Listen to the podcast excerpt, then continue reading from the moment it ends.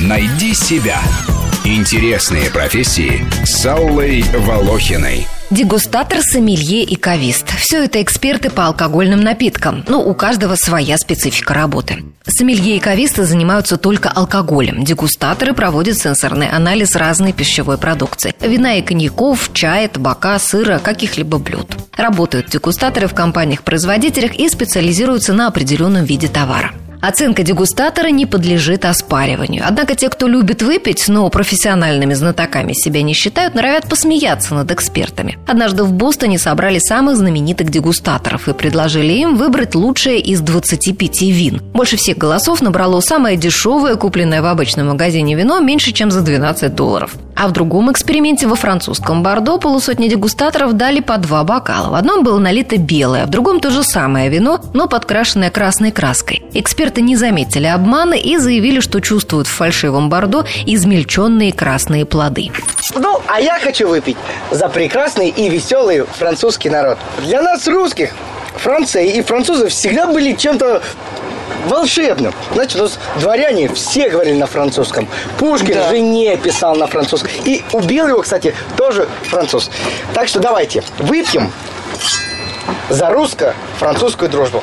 То бишь за вас. Да, я понял. Мы будем пить за здоровье русских женщин.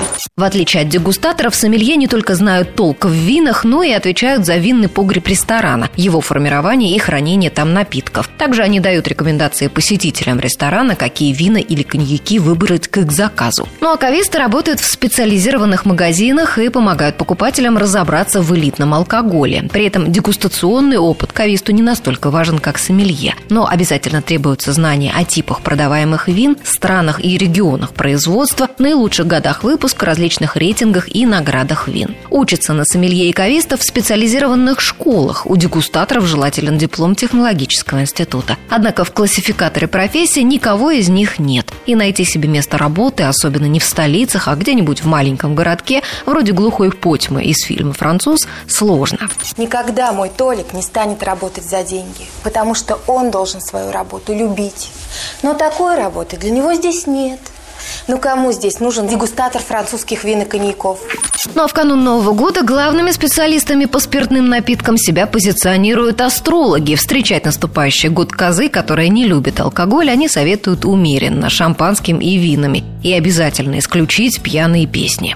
Так выпьем за то, чтобы наши желания всегда совпадали с нашими возможностями. Подробнее о профессиях дегустатора, сомелье и кависта мы поговорим в воскресенье в 12 часов в программе «Найди себя. Интересные профессии».